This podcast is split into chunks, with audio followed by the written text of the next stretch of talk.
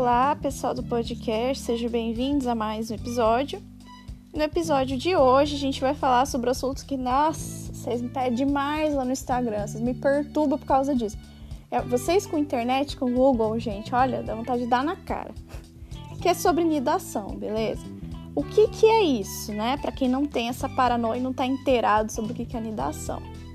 Bom, antes de eu explicar isso para vocês, primeiro preciso que vocês entendam que para engravidar precisa fecundar. Aí você fala, ah, não sei, né? Porque tem um povo aqui que parece que não teve aula de biologia no fundamental. Eu, eu não fui a professora de biologia desse povo, né? Então, para engravidar, gente, vocês precisam fecundar. E fecundar é o quê? Encontro do óvulo com o espermatozoide. Isso é fecundar, tá?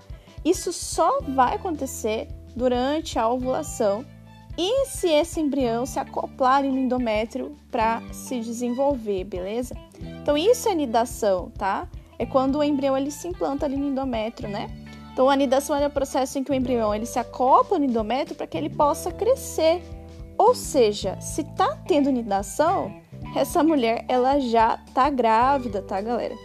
É, então essa anidação ela costuma acontecer de 5 a 7 dias ali depois que a mulher teve uma relação sexual que gerou uma fecundação.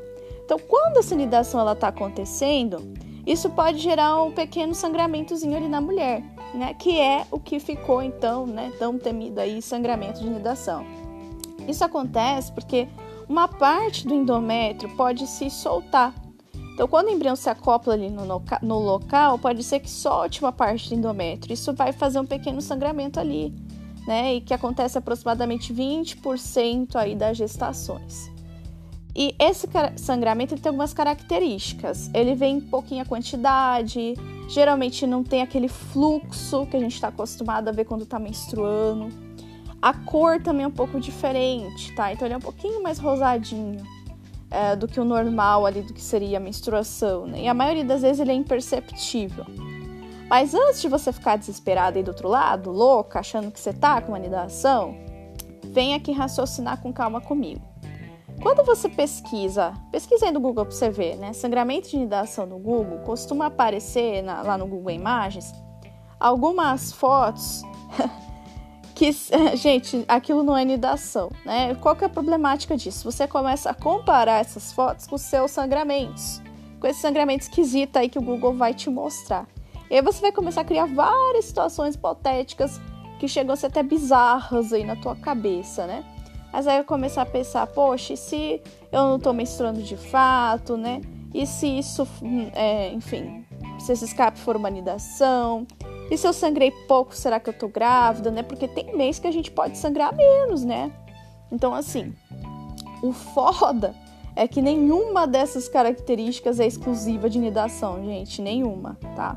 Então, se você pode ter um sangramento parecido com uma nidação, mas é um escape, pode ser um sangramento de privação hormonal se você toma anticoncepcional e está fazendo a pausa, pode ser só um restinho de menstruação que está vindo.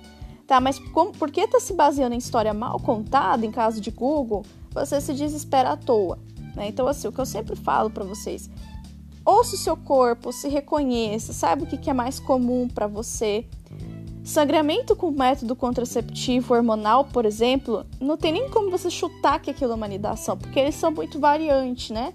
Muda a cor, muda a consistência, muda o fluxo, seja você usando de mirena, seja você tomando pílula, né? Pode ser que seja uma anidação, até pode, né? Mas não tem por que você pensar né, na possibilidade de um sangramento que acontece em uma a cada cinco gestações, né? Quando você está usando método contraceptivo que é confiável. Então, mais provável é que não seja. Beleza? Pense sobre isso. Um beijo. Tchau, tchau.